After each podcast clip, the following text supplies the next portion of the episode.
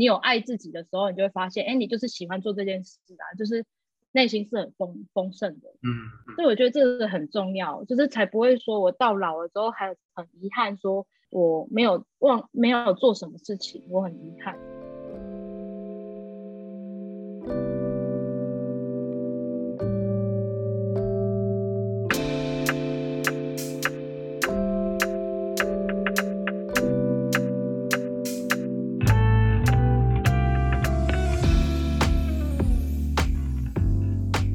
是 Nobody Cares，我是 Ryan，我是邦，大家好，今天呢，我们邀请到一位来宾。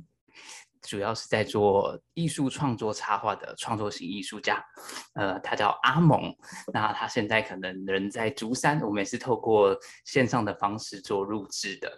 那他的过去呢，其实应该今天蛮多故事可以跟大家聊聊。他的创作其实从呃大家所看到一些平面的一些插画创作，甚至到原创的设计，甚至到大家也许在现在可能一些社区啊，或者你可能走去户外发现的墙上有很多创作，它比较是彩绘的壁画。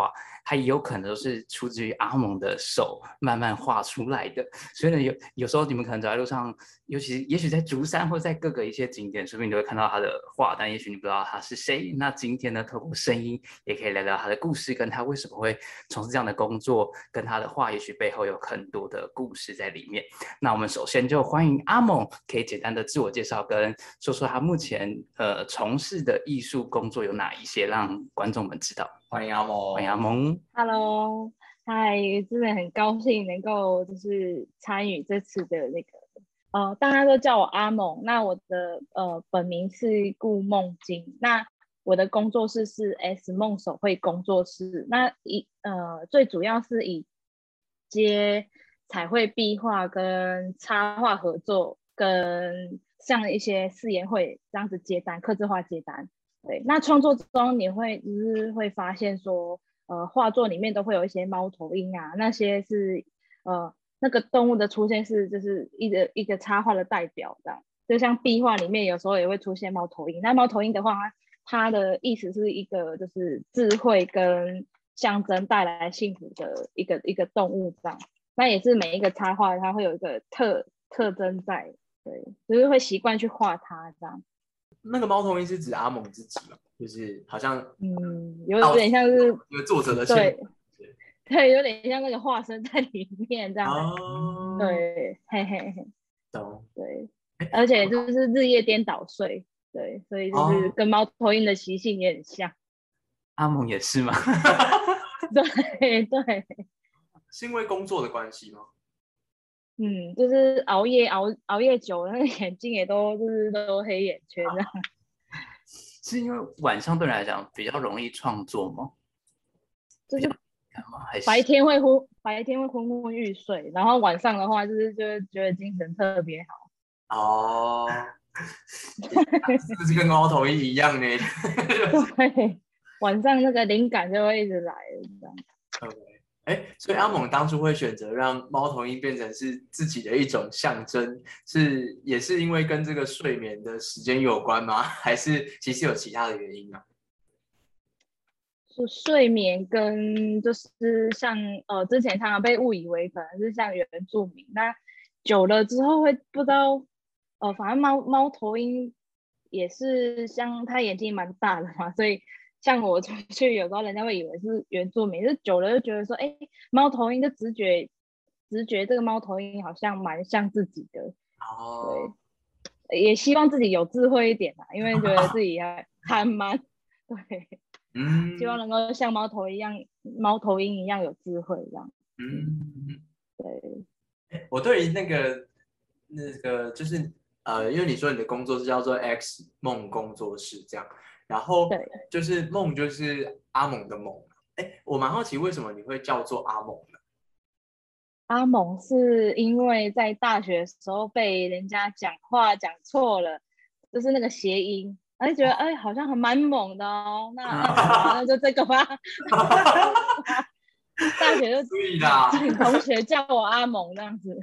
对。嗯，那那个 X 呢？就是你前面不是用 A？M O N，而是 A X M O N，那个 A X 是它这个也是谐音哎，就是有点像说哎是梦哎，就是有一种哎，我就是会有那种发现发现到一种动物的那种感觉，就是可能一个惊叹号 A，哎对不对？哎，然后 X 梦，哎是梦这样子哦，对，就是也没有什么意思，没有太对。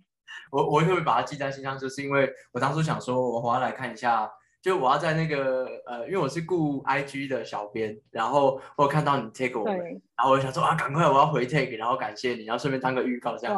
我想说我要 hashtag 怎么打 A M O N 找不到人，就是原来中间藏了一个 X，还有一个 X，对，没错没错没错。对，那阿阿某，我想问问看你当初是什么样的契机让你走上艺术创作这条路吗？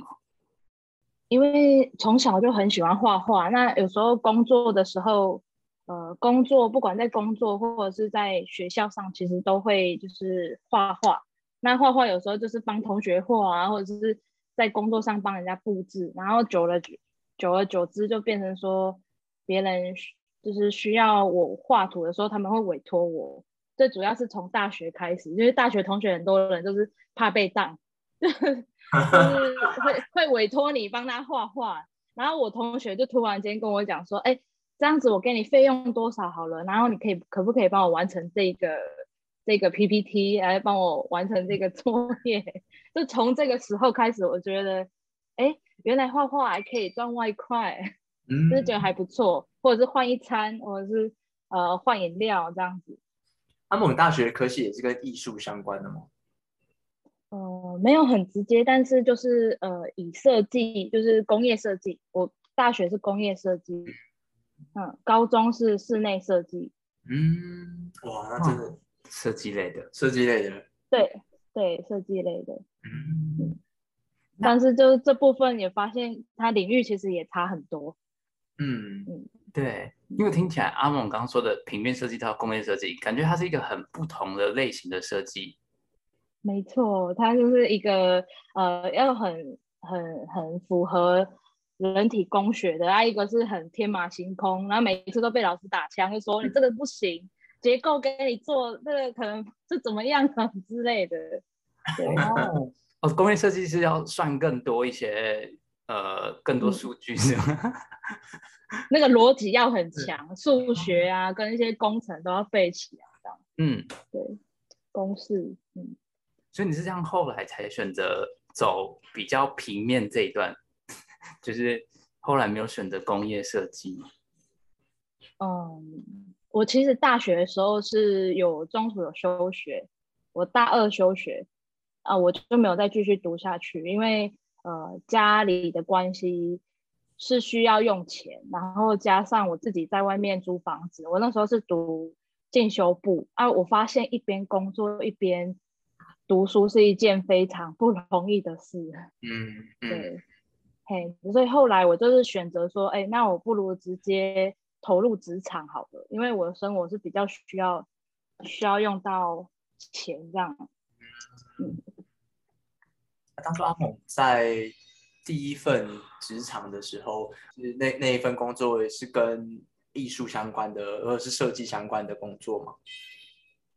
其实我从高中可以打开始打工开始就开始在陆续打工啊，很多工都打打过，就是可能类似发传单也有啊，竞选总部那种啊，甚至到呃就是那种呃商里里面的就是打工打工妹都有。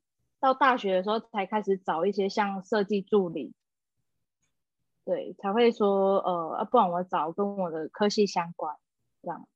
嗯，那阿姆在你的这些创作过程当中，因为我觉得我们对你印象蛮深刻，是你有一些彩绘的壁画，然后我觉蛮，因为我觉得这个算是蛮大幅的，就是它跟一般的那种创作比起来，它其实是蛮巨大的。那你当时是什么样的原因让你接触，就是？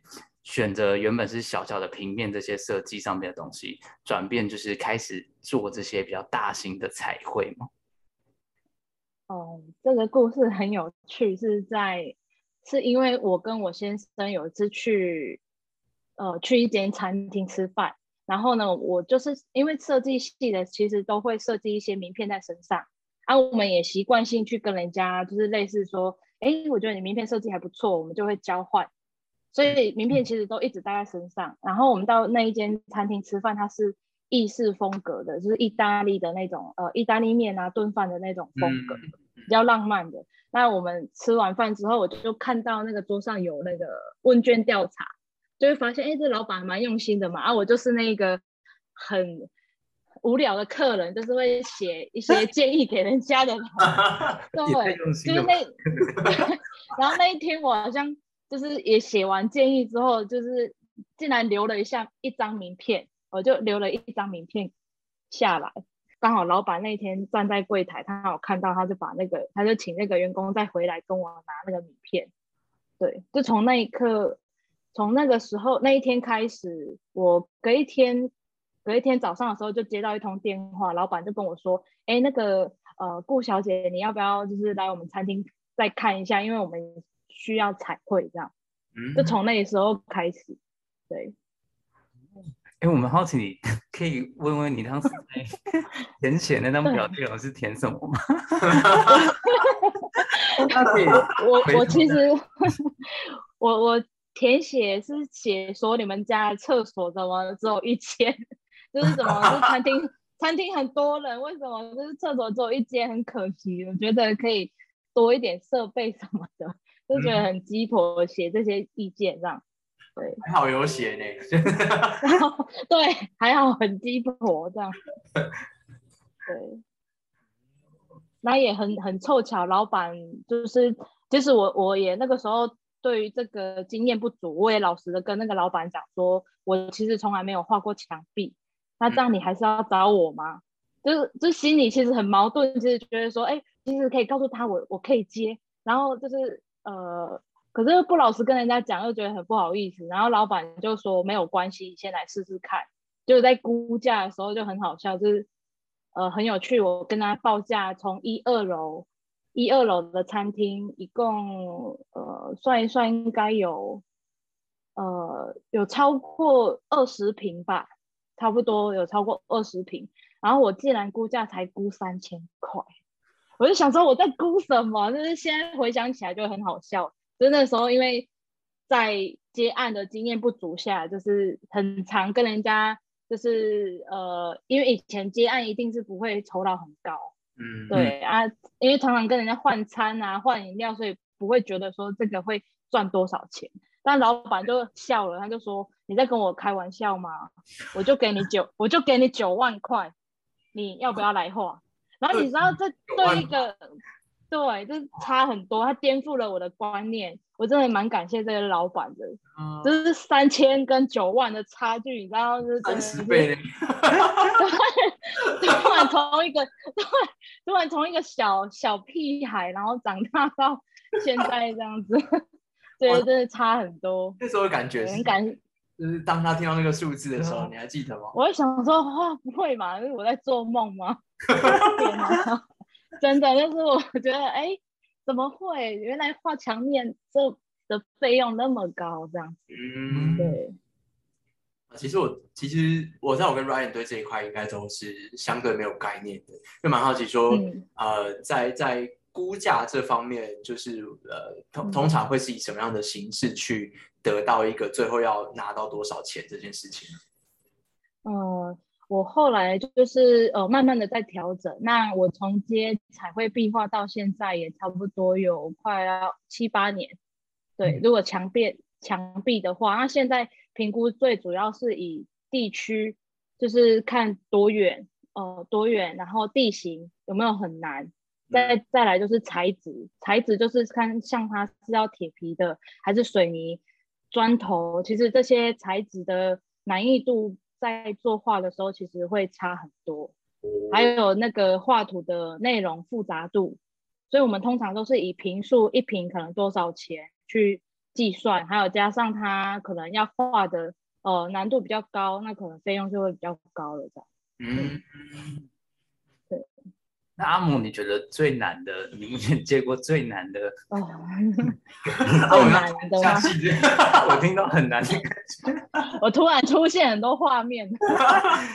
最难的哇，酷！哦，最夸好，我就是分享一个很夸张的，就是在呃某个国中，就是在某个国中，然后它是一个挡土墙，那它三不那刚好那一段时间是梅雨季节，三不五时都会一直下雨。那我们做户外彩绘的话，就是也是要看天，看天工作的。就是如果天气下雨，其实我们就没办法彩绘。那刚好业主他又预算有限，对，预算有限的情况下，我们要就是要赶在那个时间内完成。然后那个时候又疯狂下雨，那个时候还呃整个积水，然后地上还有很多青蛙那边跳来跳去，还有蝌蚪 然后然后那个水水一直涌出来，我们没办法。彩绘要必须把它堵住，才才能够继续画。对，因为它那个挡挡土墙，它有个洞，它有蛮多个洞，它会诶一直渗水出来。啊，我们就是在做美化的时候，还必须要把那个洞先塞住。然后我跟我先生就是先生塞住它，我就赶快画。然后他塞很久之后，我们在等它干的时候，就可以就是再继续下一个阶段这样。嗯，那个前前后后花了很多时间。对，而且又刮风下雨的 感觉，好累。对，墙面又很大，又斜斜的斜坡，它是斜坡这样。哇，对对，三三层楼高吧，三层楼高再上去一点点这样。嗯，你们也是日晒雨淋的那种。哦，对对，都黑掉了。那那他可以晚上画吗？还是其实他都是白天才可以做？哦，很多像餐厅的话，我都会半夜画。有一次比较困难是小孩子，可能就是那时候还很小，所以我们半夜还要回去喂他这样。嗯，我们就是晚上凌晨的时候去画，因为餐厅早上营业，我们就不方便画，那都是利用他们打烊的时候，晚上十点开始画画到早上。嗯，对。嗯，你在最最最。工时就连续连续画最长的一次经验是多久啊？最最长应该就是我刚刚讲的那一面墙吧，就是有青有青蛙，有有蝌蚪，那真的是大魔王等级的 哦。对，哎，那好奇就是，嗯，啊，就通常这种案子，然后给到阿蒙的话，是通常是他会有一个。图是他已经可能想好了，然后请阿蒙帮忙去去把它做一些加工，然后完成，就是用，就可能他已经有百分之五十的雏形，然后阿蒙去补上这百分之五十，还是其实他只会给方向，然后阿蒙要去把百分之百把它自己产出来。嗯，有有这样的业主，他会希望说他们有配合的设计师叫我们帮他画，但是我跟他跟。接触的客人都是会跟他讲说，其实我们是做原创设计，那我们在彩绘的时候就是包含设计。那你如果要请我画你的设计图，我可能也没办法画一模一样。就是我会先把我的画先讲清楚，说因为我的风格不会是设计师的风格，嗯，所以通常这一类型的客人不会来找我，或者是说我直接拒绝他，我会跟他讲说我不是。呃，我可能没办法做到，就是你提供图稿给我，我就帮你画一模一样，因为我的性质主要是做创作跟原创，所以通常呃彩绘墙墙面都是自己设计比较多。对啊，如果有设计图的，通常是他们都要找很便宜的，就是要找那种画工啊、画工师傅或者是那种工艺家，他们可能呃，对，就是可能不一样啊，比较不一样，嗯。嗯嗯嗯嗯，对。那那工艺家比较偏是，就是他们可能已经有图了，然后请他们直接帮忙画上去这样。嗯，我也不太呃，我刚刚说工艺家的那个职位不太确定他们的名称，但是就是说我们其实也有认识的师傅，他们会依照设计师提供的图稿会画一模一样的，就是很厉害。这部分他们是很强的，但我知道我自己的强项是。主要是以天马行空，跟你最好就是全部都交给我处理，就是对对那个比较不一样的，对。好奇说，哎呀，阿阿鹏刚刚讲说，就是你自己在准备作画的时候，其实蛮天马行空的，很有创意的。那你自己在准备就是一幅画，然后在设计、在创作的时候，你通常会帮自己安排一个什么样的环境啊，或是你内心都在想什么？在想什么哦？我觉得就是，呃，可能会以看一些电影啊、动画，或者是听音乐，或者是去旅行的时候，其实灵感就会出现。我发现就是人在最放松的时候，灵感就会出来。对，就是像是观察小孩啊，或者是说，呃，我可能就是很轻松的，就是观察路人，等他。还不知道在演什么，我们自己帮他加对白嘛，在内心帮他加对白，就是之类这种很有趣的事情，就会灵感就会出现这样。那最主要晚上创作还是比较多，因为小孩都很安静的睡着了。对，最放松的时候。对，没错，没错。这时候特别清醒，就是。对我清醒了，就是他们睡着之后，我思路就都开了这样。嗯，对。这样你真的蛮辛苦的，因为白天呃或者晚上的时候要先照顾孩子，等他们睡了之后，就是你开始工作的时候。嗯，对，差不多，就是还要担心一下他们功课有没有写好，然后在学校怎么样了这样子。还是非常的负责任。没有，我是说，呃，其实自己真的还不是一个 一百分的妈妈，就觉得很多事情可以跟小孩学习，这是真的，就是还蛮感谢，就是这个过程，因为人家说会很辛苦，其实我觉得还还好啦。我其实很感谢小孩很早就来了，然后我就能够更有动力的、更有目标性的去做，因为你就是会觉得说我必须要很努力的去做这一块，我才。才能够养活家庭嘛，所以有了一个动力之后，你才能够继续坚持。嗯嗯，我好喜欢刚这段话，对，鼓励大家先成家嘛。喂，这个就另外说了，看缘分。对对，看缘分。各位听众有听到了吗？就是 可以成家就先成家，不用害怕。对，成家有助于立业，这样 也是有差啦。那那阿莫，你这样的，因为可能孩子的到来，那会不会在你的创作过程中当中，跟没有孩子之前有什么差别吗？对来讲，会不会有多更多的元素，或是你可能有一些转变？我觉得差很多，因为有了孩子之后，你的时间不会是只有你一个人的，所以当你的时间需要拨一些给家人的时候，还是说呃不得不，你就不得不慢下来。你可能可能脚步很快好了，那因为小孩子，所以你必须要脚步慢下来。你可能慢下来的时候，你才会留意到原来你身边还有很多需要注意的事情。对，就是看到孩子，其实有点像看到自己的反射的。反射镜，对，所以其实我觉得在创作上真的也差很多。有可能如果我还没有孩子，我还是继续在创作，有可能我就走到别的别一条路，没有办法那么圆润，可能为了爱而画，而是为了商业而画，也有可能，我是这么想。对，有可能是为了发展自己的什么，然后可能呃也不一定啊，就是我觉得很很感谢现在的状况。嗯，哎，我刚好听到，就是为了爱而画，跟为了商业而画，就蛮好奇说，就是至于阿蒙而言，这两者之间，对你自己在创作或是在在做这些壁画的过程当中，因差别是什么？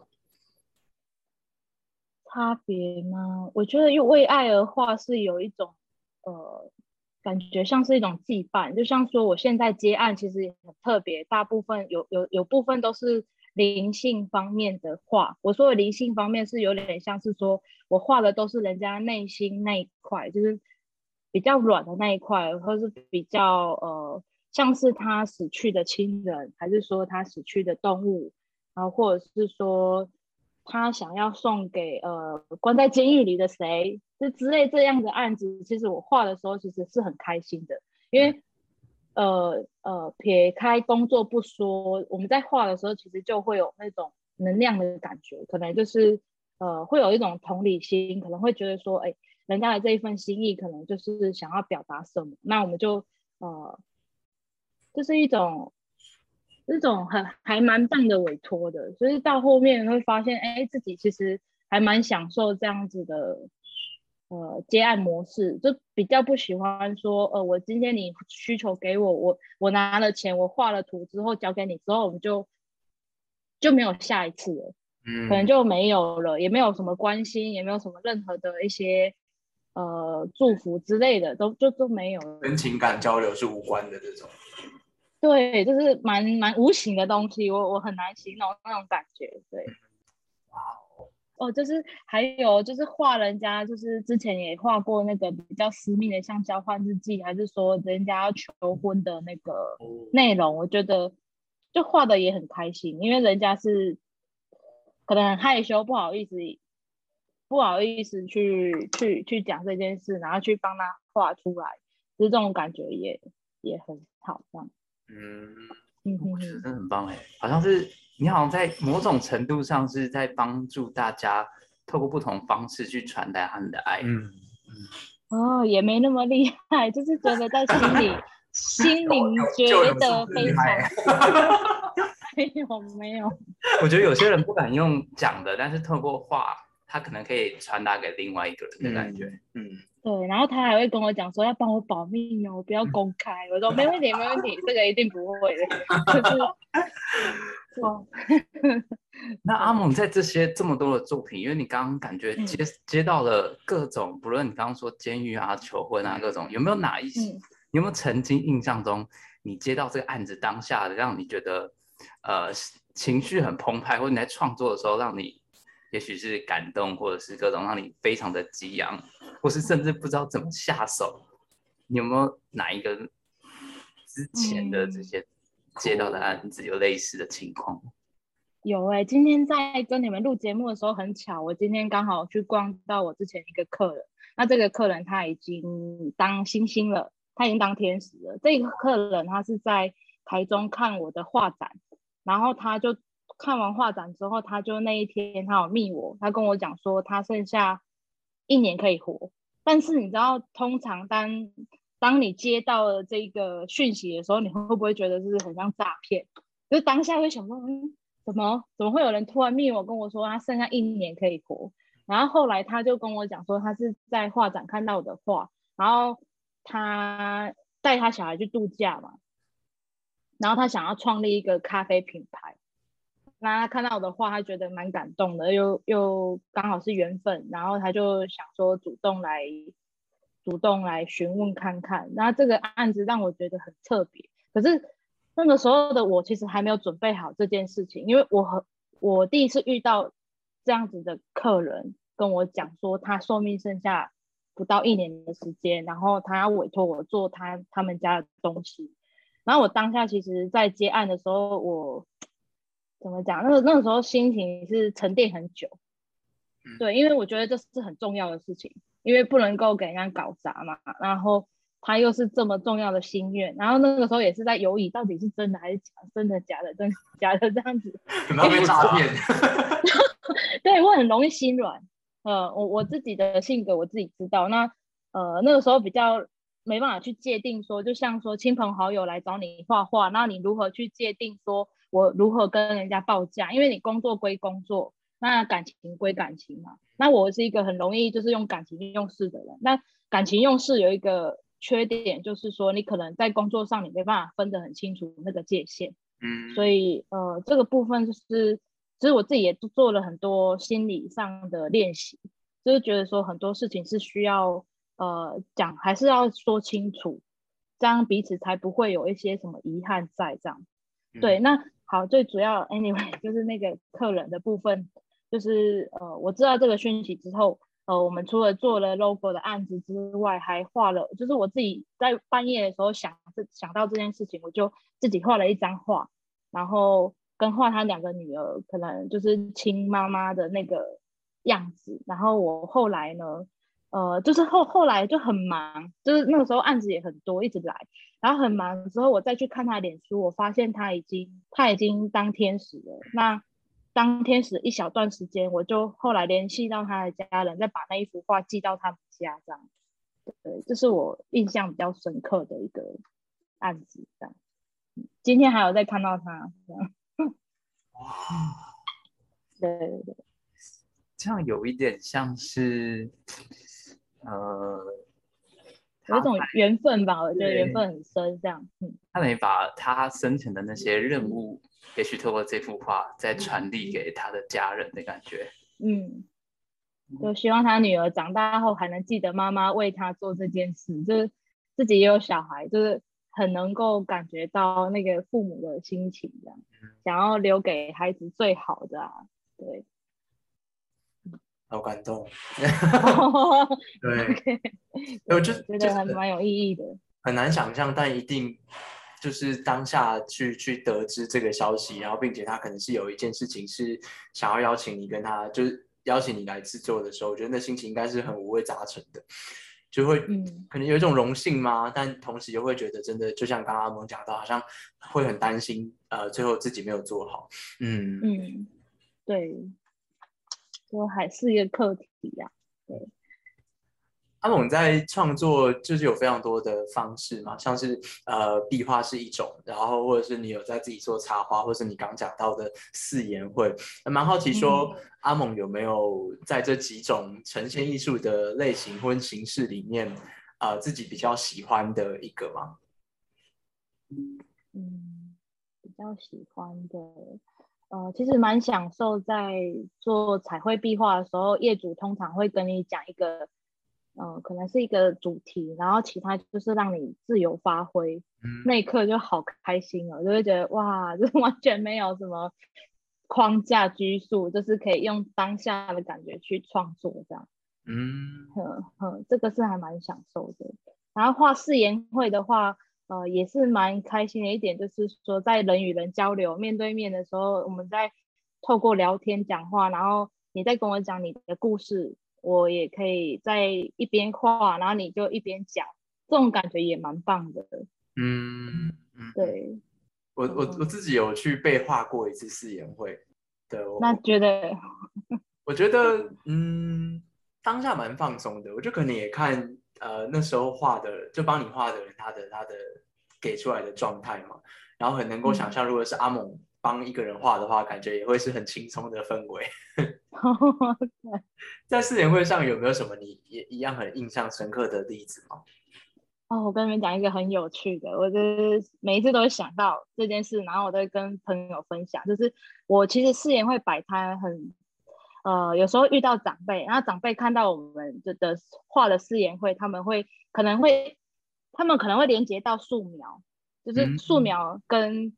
誓言会到底是差在哪里？然后我很有趣，我那天摆摊遇到两个客人，一样大概年纪在大概在五十几岁、六十几岁的大哥，对我们称他大哥。然后他就两个在看哦，一个是一个很默默的在看我的作品，就是他一直一直不断的在翻阅，然后在观察我桌上的东西。那另外一个大哥，他就嘴巴就是噼里噼里一直讲说，啊，你你这个哦。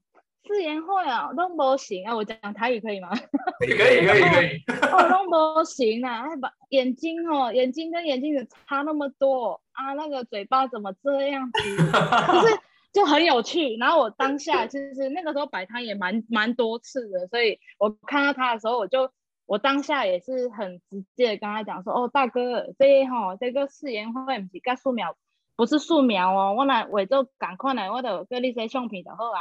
哎，对啊，就是这样，我就我就这样回他，我就说啊，每个人风格不一样啊，就是可能你在我眼里就是长这样，然后我再用我的感觉去帮你画，然后就跟他讲完之后，另外一个大哥默默看的那个大哥，他就突然间拿出他的手机里面的女朋友，就跟我说，哎，你可以帮我画这个女生吗？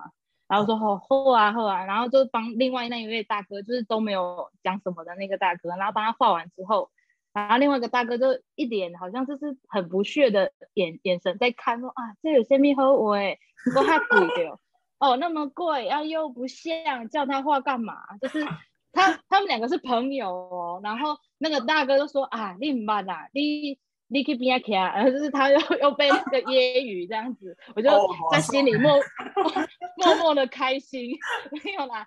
好，最重要的是很有趣，就是我画完之后，那个我就给那个大哥看，然后那大哥还蛮喜欢的，嗯，因为那个时候他是选择局部上色，所以他线条是那种呃线条是以黑线条，然后就是颜色只有局部，那是蛮有个性的那种誓言会。那那个大哥看完之后又开始就是看一看，然后又沉默跟我说。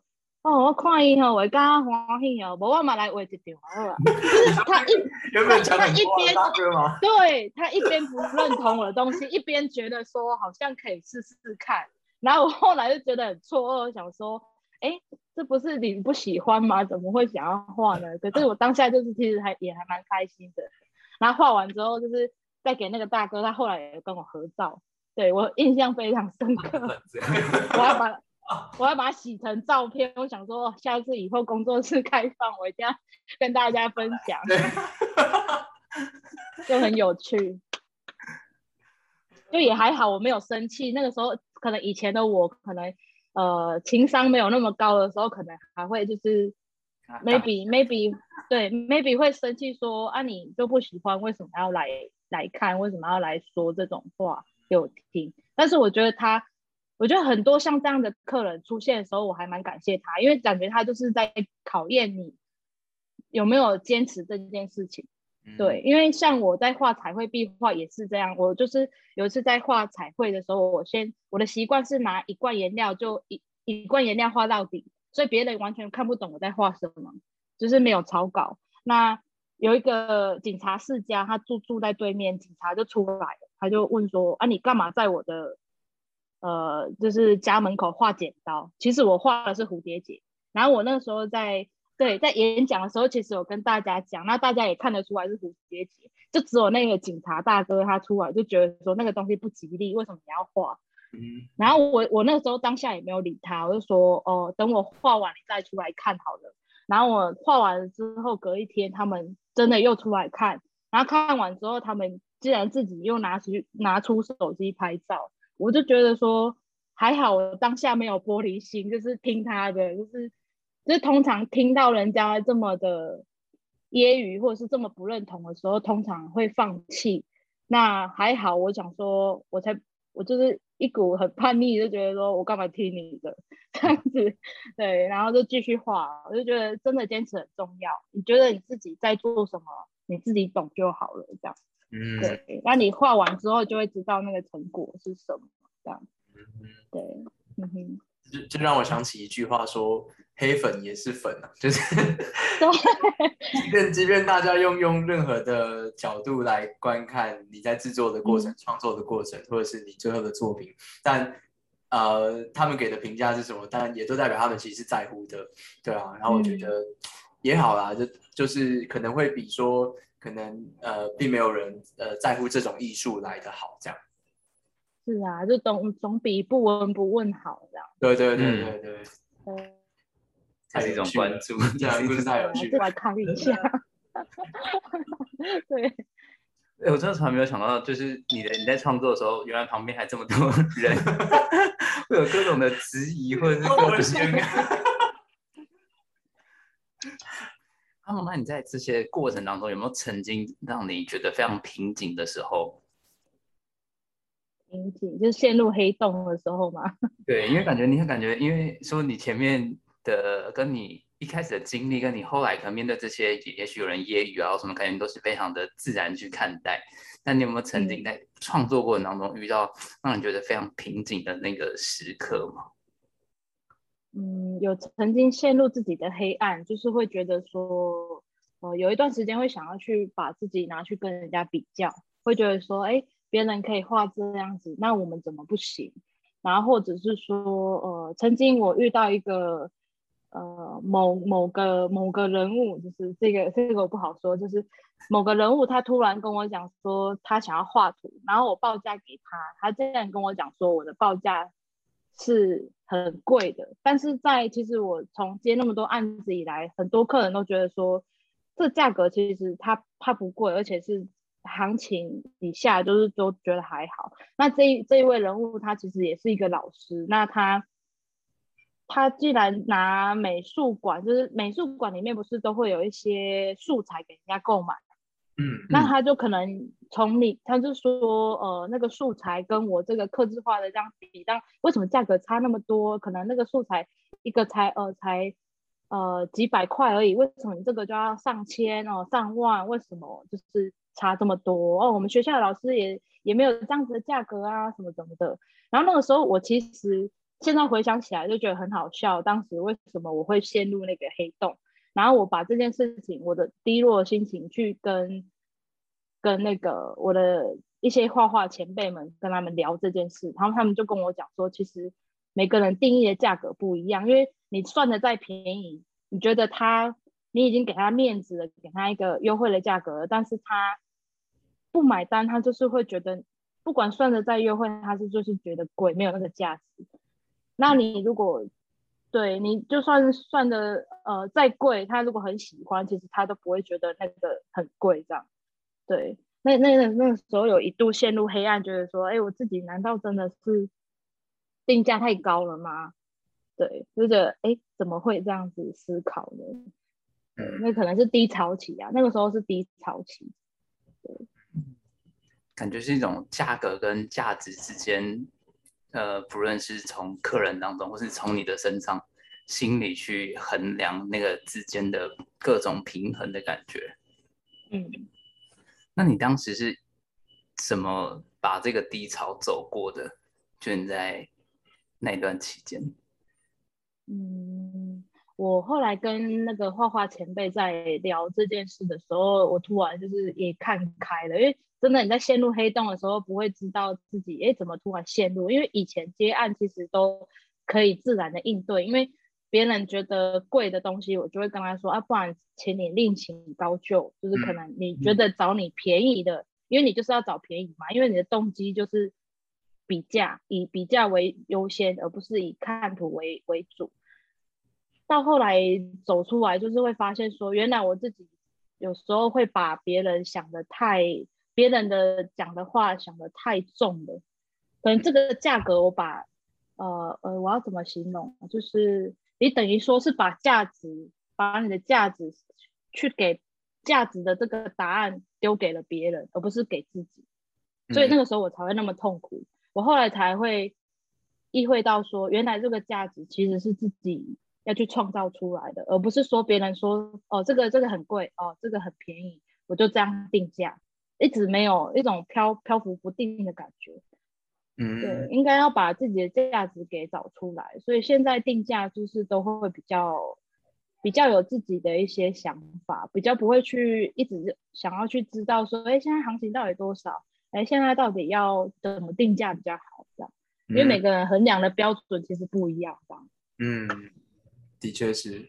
就算是公定价格，它也不一定是正确的一个指标。这样没错，它它没有真的没有一定的一个价位在哪里的。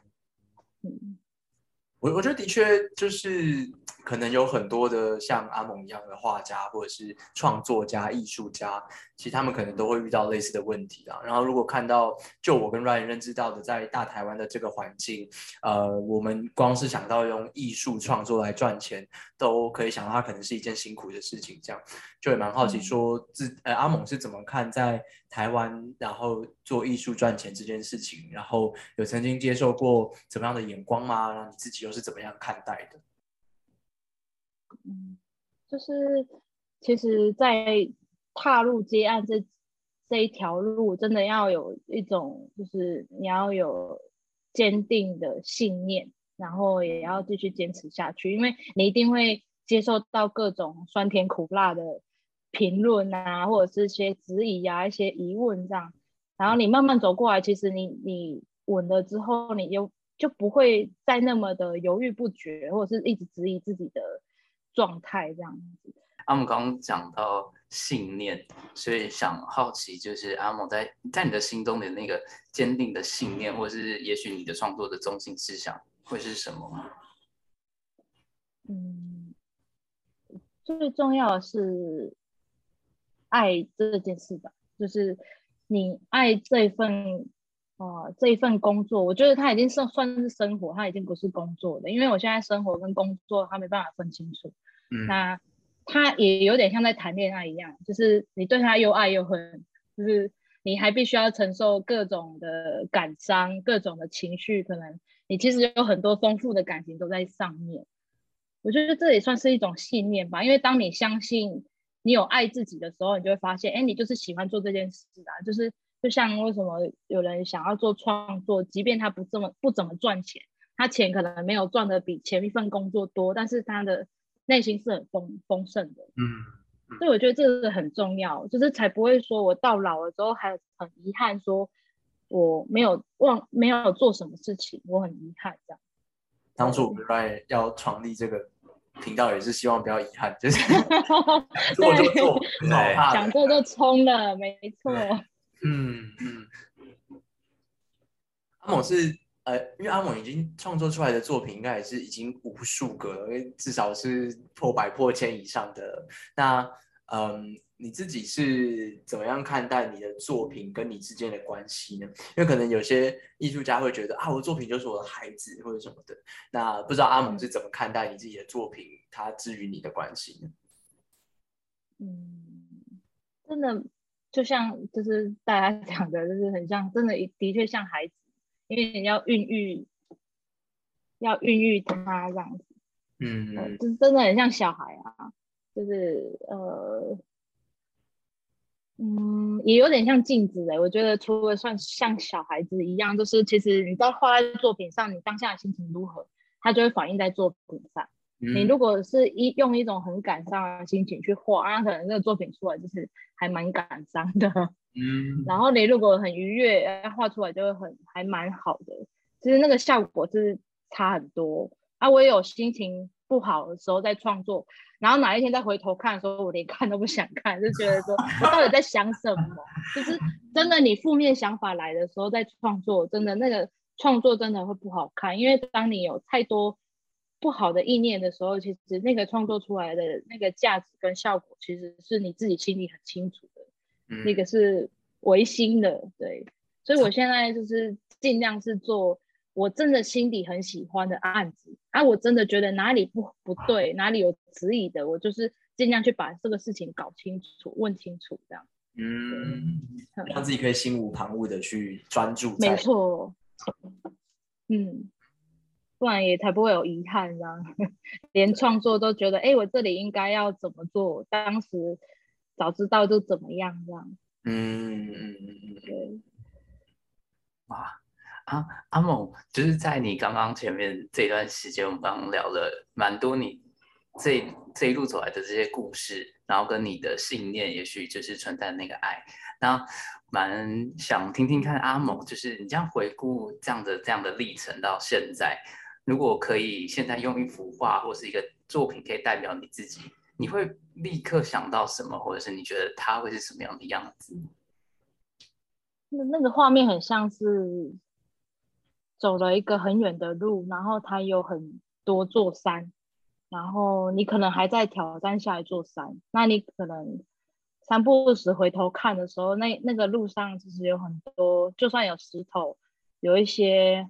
花草树木可能遇到的动物，那些那些都是你走过来的路。嗯，我的画面是这样。你，你跟我讲的话，就是画面会是这样的感觉，很像在旅行一样。然后你手里可能拿着，就是拖着那种已经残破不堪的一些 行李箱。对，可能最最最后你必须把它放下来，那你什么什么事情都不在乎的，就是自由的往前走的。对。那个画面是这样，哇哦，好棒！阿猛，那个行李箱对你来说，你会想要放下的会是哪些？对，我也想问这个。放下，嗯，我觉得是一种执念呢。有时候自己的执念，就是想想要追求什么，就是很紧抓着不放的那一个执念。其实之前一直在想说，我自己在到底在坚持什么。那我明明就是一个，就是想要开心画就画哦，不开心就先不画，先不要画。那现在会觉得说，我其实手里还是握着一些目标在前进。但是有时候觉得人生如果走到了一个阶段，就像我今天就是可能分享刚刚那个要做咖啡品牌那个妈妈，如果说我寿命真的只剩下一年，我我在坚持这个东西有没有我非做不可的事情？嗯，我做到了，我是不是这个行李我就放下了，不要去那么的让自己负担那么重，可以自由去，可能可可以轻松自在做一些事情，但是就一样是很快乐的，就不一定要达到那个目标我才快乐。的那种意思，对，嗯，嗯哼哼哼，那个目标是呃是是也是跟你的作品有关的吗？